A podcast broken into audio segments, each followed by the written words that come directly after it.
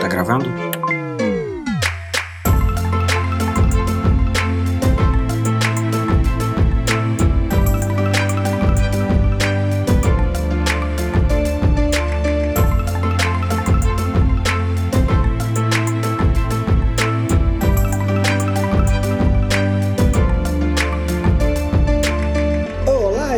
PH e tá começando mais um Projeto Lumos aqui no Pegadoria. Estou ao lado da Ana Flávia.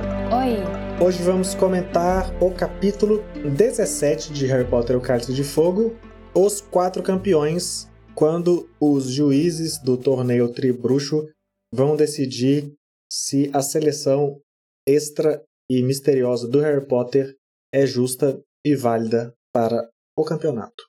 Eu acho interessante, como eu tinha comentado lá nos capítulos anteriores, que eu tava um pouco ansiosa com tanto de coisa que acontecia, né? Era aquele tanto de fato e a lista tava ficando imensa sobre a quantidade de coisa que a gente tinha para comentar.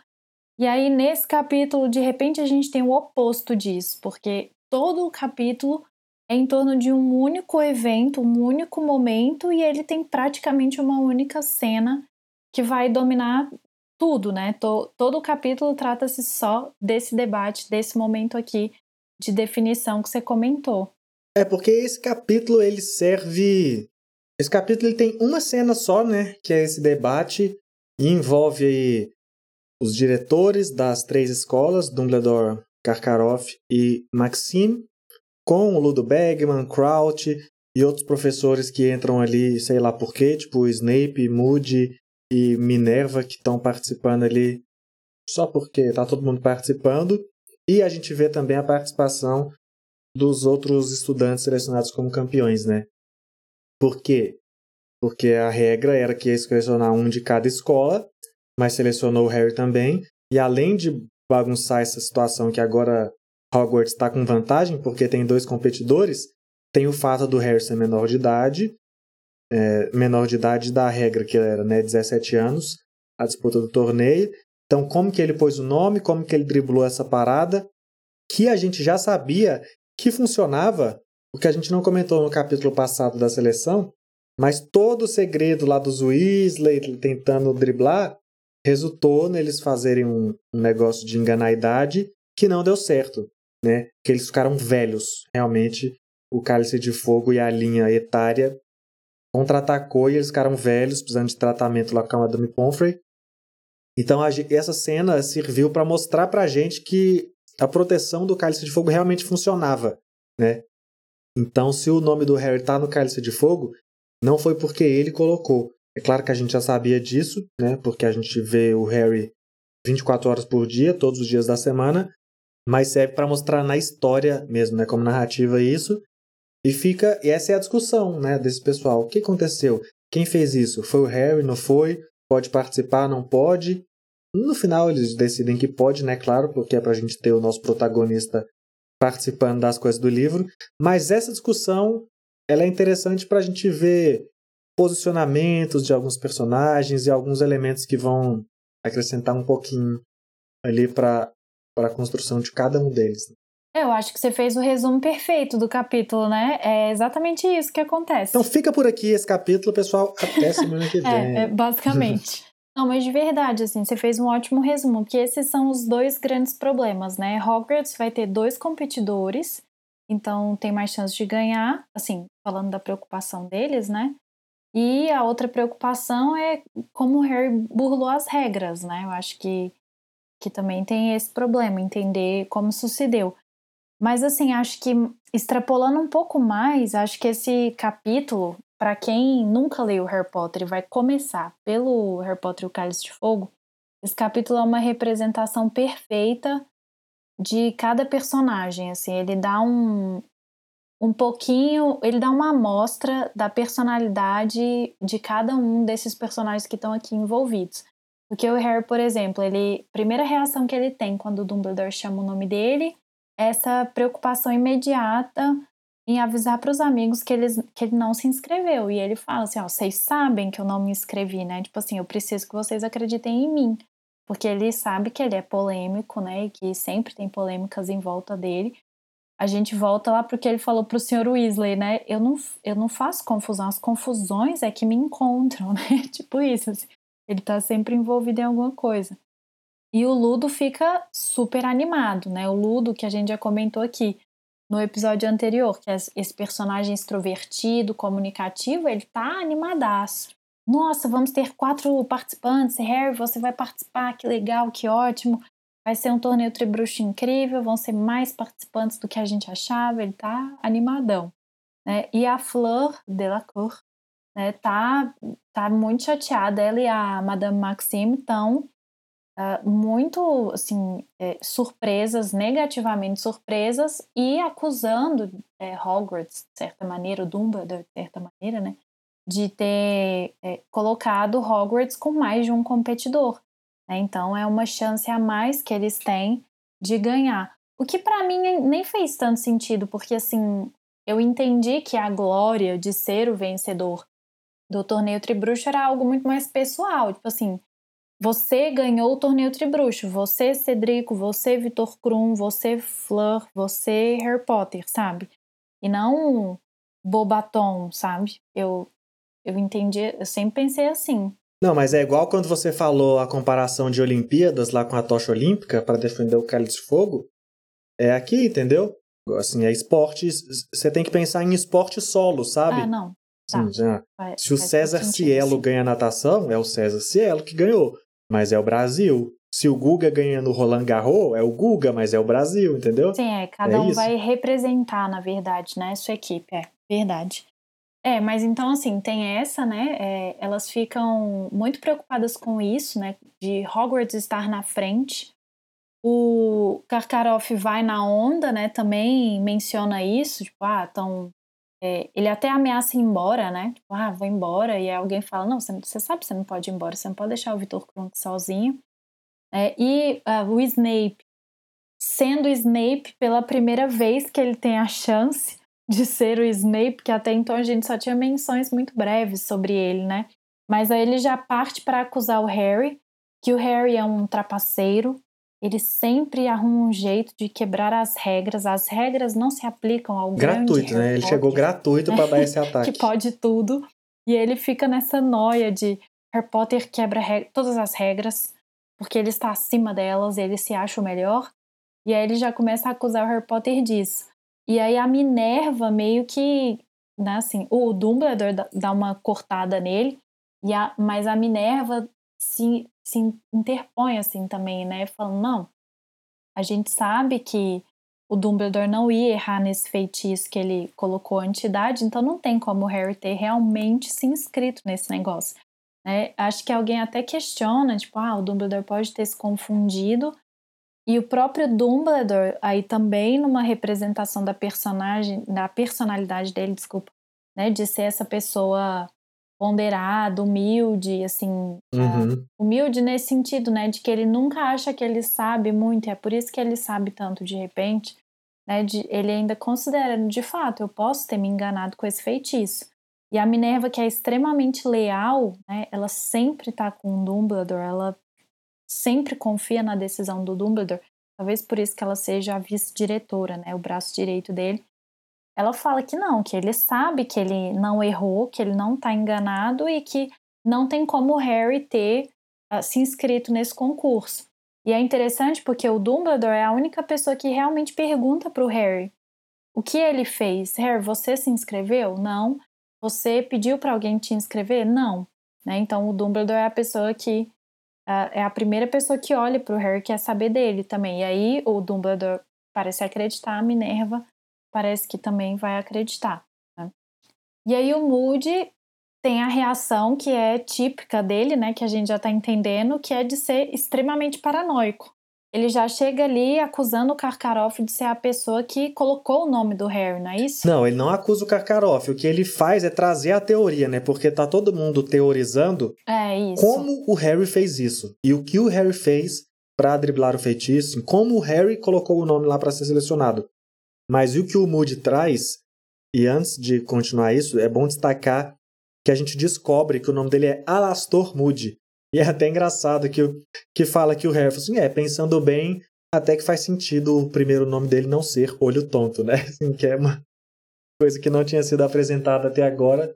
Mas então o Alastor, ele chega com uma teoria já completa. Tipo, não, mas é, o que vocês não estão pensando é que alguém pode ter preparado para enfeitiçar a parada, para colocar o nome do Harry lá, para o Harry participar, para ver o Harry morto. E aí o Karkaroff que responde algo no sentido: Ué, Moody, parece que você pensou demais nisso, né? Tá sabendo demais para quem tá só dando uma solução. Então é o Karkaroff que desconfia um pouco da explicação do Moody e o Moody rebate o Karkaroff mencionando que ele deveria lembrar, mencionando a Arte das Trevas e uma relação do Karkaroff com a Arte das Trevas no passado.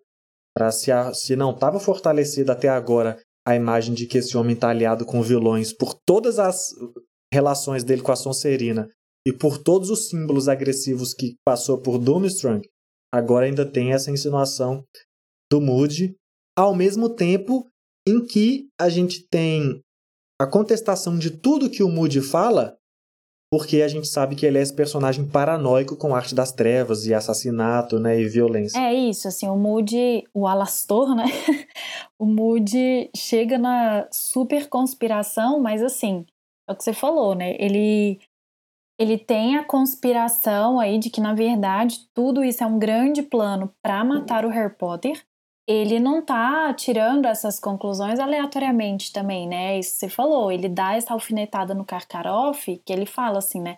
Como você deve se lembrar, né? Ele fala isso quando ele vai dizer que ele precisa o tempo todo pensar como os bruxos das trevas pensariam, né? Ou seja, ele já dá ali a entender que ele e o Karkaroff têm um passado. Alguma coisa aconteceu entre esses dois que a gente ainda não sabe o que é, não sei, não me lembro se quando ou se isso vai ser revelado. Imagino que sim, né? Senão não ia ter essa alfinetada gratuita aqui. Mas já é para alimentar essa conspiração que sai do Snape, né? Tem isso que é legal nesse livro também, né? Até o livro 3, sempre o Snape era o vilão que a gente já até falou várias vezes aqui que a gente estava achando isso muito chato, né? Ah, tem alguma coisa das trevas. Ah, é o Snape. Ah, tem o Voldemort. Ah, é o Snape. Ah, tudo é o Snape. E apesar do Snape ter gratuitamente atacado o Harry aqui, ele é essa figura, né, que é sempre a desconfiança. E isso nesse livro está caminhando para outros personagens, dentro daquela complexidade que esse livro vai ganhando, né? Esse, essa expansão do universo que a gente vem falando tanto passa por isso também, né? Por essa troca de vilania, assim. Agora o Karkaroff é essa figura. Uhum. O cara já, assim, né? Vestes vermelhas. O cara já chega com o Moody criando caso com ele. O Moody, que é o, o símbolo da luta contra as trevas, já está implicado com ele. Né? E aí já tem essa alfinetada. O próprio filme também, né? Dá a entender que o Karkaroff não... É, não tinha falado isso antes, né? Mas tem essa diferença também do do filme, né? Quando eles vão colocar, quando eles estão com a possibilidade de colocar o nome no cálice, o filme mostra uma cena em que o Karkaroff vai lá sozinho, assim, olhando para os lados, meio ninguém tá me vendo, né? Enquanto que depois ele volta com os alunos da escola para os alunos colocarem o nome no cálice. Então tem toda essa construção de que o Karkaroff é o vilão, né? E aí o, o Alastor acusa ele diretamente, né? Uh, mas enfim, aí na, na, sequência assim, de estudo, né, o, o Dumbledore e os outros professores, os outros diretores das outras escolas deixam na mão do Bartô e do Ludo a decisão final, né, de, de que se o Harry vai competir, afinal de contas, ou não. E aí é quando eu falei no episódio anterior nessa coisa do cálice ser esse obje grande objeto mágico, tem, é, a, tem a ver com essa fala aqui desse momento do Bartô, porque ele vai se referir ao cálice como esse grande objeto mágico que é, é quem define, de fato, quem compete e quem não compete, e que se o nome foi expelido pelo cálice, então aquelas pessoas que os nomes saíram, elas têm um contrato mágico com a competição. Elas não podem abandonar a competição porque a partir do momento que o nome delas foi expelido pelo cálice, isso é um contrato, né? Um contrato mágico, que eu não sei onde ele está firmado, em que cartório mágico é esse, Mas esse contrato diz que aquelas pessoas têm que competir. Então, para eles, não é uma questão, para o Ludo e para o Bartô, não é uma questão se o Harry deve ou não competir. Para eles está claro que o Harry tem que competir porque o nome dele foi expelido pelo cálice. E o cálice tem esse poder. Se alguém enganou o cálice ou não, foi alguém de uma magia que está além da compreensão ali, me parece, né? Pelo menos está além da compreensão daquelas pessoas ali. Né? Enfim. E, e para o Bartô não é uma questão se o Harry burlou as regras. E, enfim, tá, tá tudo certo, né? O Bartô explica, vai explicar, né, o que, que vai ser a primeira prova. E, na verdade, ele não faz nenhum tipo de explicação. Tá? Eu acho importante só a gente atentar para a cronologia, que a gente já comentou várias vezes. A cronologia do livro às vezes é um pouco confusa, né? Passa um tempo, aí fala que passa três meses, aí passa duas semanas e né, daqui uns dias, mas passou várias estações. Então, só para a gente compreender, esse é o dia das bruxas, né? 31 de outubro, então, é quando eles uh, ficam sabendo quem são os campeões. E a primeira prova vai ser dia 24 de novembro. Então, quase um mês uh, dali do dia que eles ficam sabendo que eles vão participar.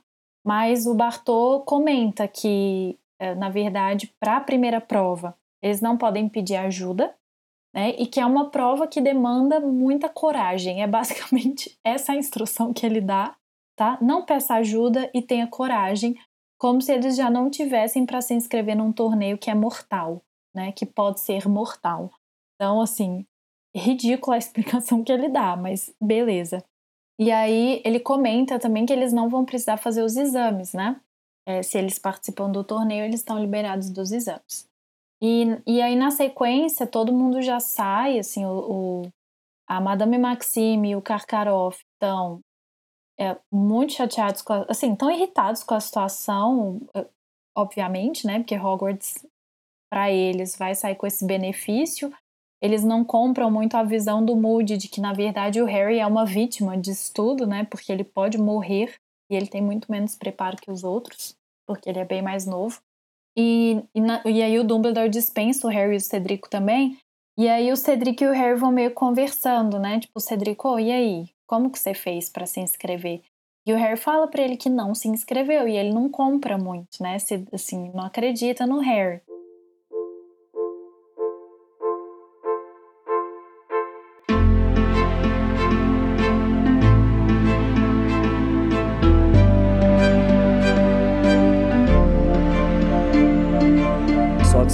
Que a gente comentou nos podcasts anteriores sobre essa questão da, do ano letivo dos campeões, né, que ficou comprometido e tal. E aqui dá meio que essa explicação, só que não muito coerente também, né?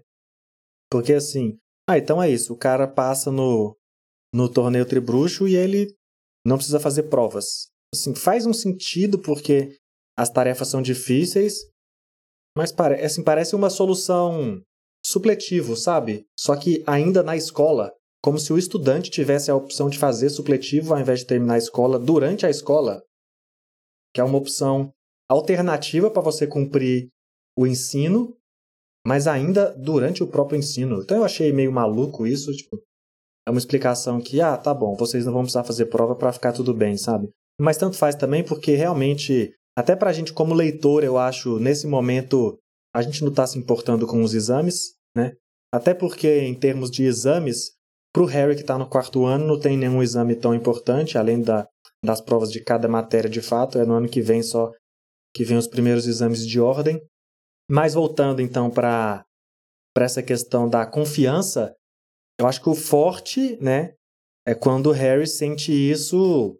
É claro que ele sente um apoio de todo mundo. Ele chega lá na, na sala, no salão comunal da Grifinória e tá todo mundo apoiando ele, todo mundo achando legal. Os gêmeos Weasley que estavam tentando driblar o Cálice de Fogo, querendo saber o que ele fez. A Angelina, que era a, a campeã de Hogwarts que a gente conhecia, né, como possível personagem para estar no torneio até agora, tá lá parabenizando ele, tá todo mundo achando muito legal. Mas o baque é quando nem o Rony acredita nele, sabe? E aí vem um momento mais, eu acho, de maior destaque, não de maior destaque, de maior atenção que a gente tem diferenciada para essa amizade sei lá, desde a última vez que eles brigaram com a Hermione, porque o bichento matou, matou, não matou, né? O Perebas, sabe? E lá era uma tensão em que a gente, como partindo do ponto de vista do Harry Potter, estava externo a essa tensão entre Rony e Hermione, né? Só que agora é uma tensão direta do Harry e do Rony, que algo que nunca aconteceu antes. E aí a gente vê, ih, caraca. É mais, é mais embaixo do que parece esse, esse, esse problema, né? Assim, vai levar a mais questões do que parecia. É, assim, voltando no que você falou do exame, é, eu também acho muito desnecessário. Tipo assim, né? Você tá lá numa atividade extracurricular e deixa de fazer o exame, que é uma coisa que mostra se você aprendeu ou não o conteúdo inteiro do ano letivo, né? É bem exagerado. Mas é, sobre isso do Rony, assim, eu acho também acho muito pesado, assim, é, é, é, foi uma das coisas pelas minhas lembranças de leitura e de novo, assim, que mais que mais me, me batem, assim, porque de novo eu vou voltar para aquela questão de amadurecimento dos personagens, né, que a gente já falou tanto.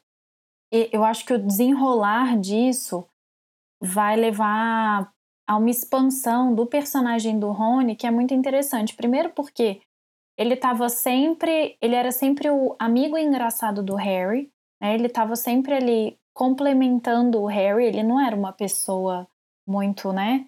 Não, a gente não tinha muito uma visão do Rony como o Rony, o que, que o Rony gosta, o que, que o Rony faz, tá sempre vinculado a uma coisa que o Harry traz para o jogo, assim, traz para o debate, né? Então acho, acho que assim ele tem muito espaço para crescimento como personagem dentro da história. E aqui a gente vai ver isso com muita força, até porque ele vai estar. Tá, é, aqui eles vão brigar, né? Mas é, o fato deles estarem nesse conflito vai permitir que o Rony expanda um pouco o aspecto social, né? Eu já comentei, a Hermione tem um crescimento que é mais pro lado político, né? Para as visões que ela tem de mundo e para uma atuação que é mais prática né? Ela sai um pouco da parte teórica que ela sempre desenvolveu bastante.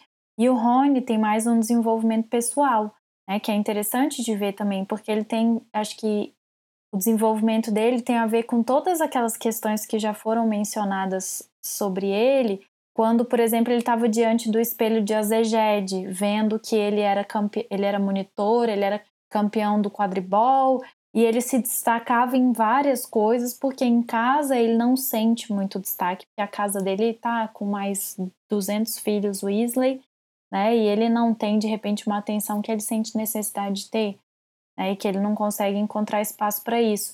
E aí, pro azar, bem entre aspas, né, pro azar dele, ele faz amizade com Harry Potter, que é simplesmente o bruxo mais famoso da história da magia, né? Então, assim, ele não encontra espaço, né, para para conseguir destaque em qualquer coisa que seja. O destaque dele sempre envolve uma outra coisa que não ele próprio, um mérito próprio.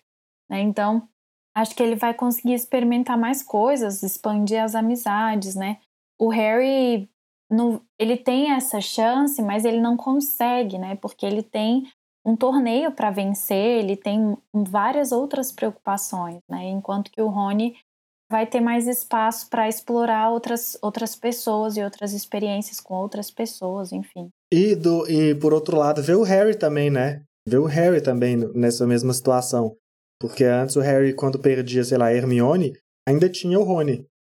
Da mesma forma que o Rony vai ter que se abrir, como você falou, o Harry também vai ter, né? É, mas eu acho que pro Harry tem essa diferença, né? Porque assim, enquanto que o Rony tá sem nenhuma preocupação, porque ele não tem mais que que ajudar o amigo com os problemas dele, que tomam muito tempo da vida dele, porque o amigo dele tem problemas do tipo, tem alguém querendo matá-lo, né? Ele tem preocupação com o torneio tribruxo e com as aulas, e o Rony tá com as aulas e com o resto do tempo livre, então é, o Rony consegue explorar essa parte social com, com muito mais força, né? Eu, eu acho. Eu acho que o Harry vai fazer o caminho, sim, o caminho contrário, no sentido de ficar mais introspectivo, porque ele tem mais problemas. Além de não ter os amigos, ele tem o torneio Tribruxo para competir.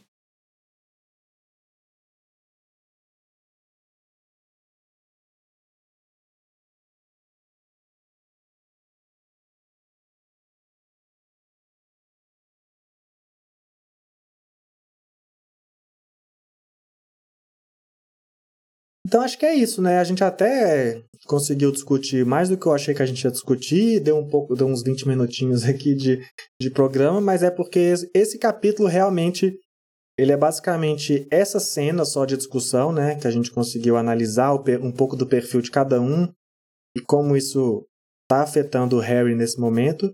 E tem um pouquinho desse after aí que é o pessoal não acreditando nele, mas os principais desdobramentos disso, que são a realização do torneio mesmo e como o Harry, o Rony e o pessoal de Hogwarts em geral e das outras escolas vai responder a essa escolha do Harry Potter como quarto campeão.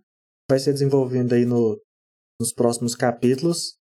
E agora a gente chegou aqui, leu 17 capítulos, quase a metade do livro, e finalmente demos o ponto de partida para o que é a trama desse livro realmente, né, que é o Torneio Tribruxo. E vamos explorar isso nos próximos capítulos. E vou dizer, eu tô gostando bem mais desse livro do que eu gosto. Assim, eu tinha um carinho muito grande por ele na minha cabeça, né? Eu acho que eu já falei isso no começo daqui, da, da leitura, prime nos primeiros capítulos, por conta do quadribol, não lembro se eu falei por conta do torneio Tribruxo, que eu gosto muito desse momento, porque tem a competição do quadribol também, só que de outra forma, né? Então, para mim, é bem legal acompanhar.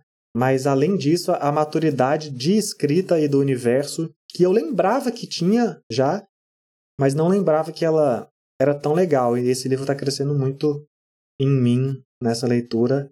Espero que continue crescendo nos próximos capítulos. É, para mim, na verdade, a minha relação com Harry Potter tá mudando muito por causa do podcast e assim, tá ficando mais. Eu achava que não era possível, mas ela, na verdade ela fica mais forte cada vez mais, porque mais do que a leitura, o nosso debate cria relações, né, de, é, cria novas relações com as coisas que eu tô lendo agora, já mais velha. Então, é uma, uma nova relação que eu tô criando, que é mais, cada vez mais forte, porque tem a nostalgia, mas tem esse novo olhar, né? Então, assim, é isso. Eu acho que o podcast ajuda nisso também. Então é isso, né? Obrigado por acompanhar a gente até aqui. Como você falou, a gente tirou muita coisa desse capítulo, que nem tinha tanta coisa assim para falar, porque era uma única cena, né? Mas continue nos ouvindo. Se você ainda não nos segue nas redes sociais e nas, na, no Spotify e, ou em outras plataformas de escutar podcasts, siga-nos, por favor. Podem nos mandar mensagem sempre que tiverem um comentário, uma é, crítica, uma sugestão, um elogio, né, para o phdoria no Twitter, no Instagram ou no e-mail, uh, que está na descrição aqui do, do episódio. E continue nos ouvindo. Até o próximo episódio e tchau! Tchau!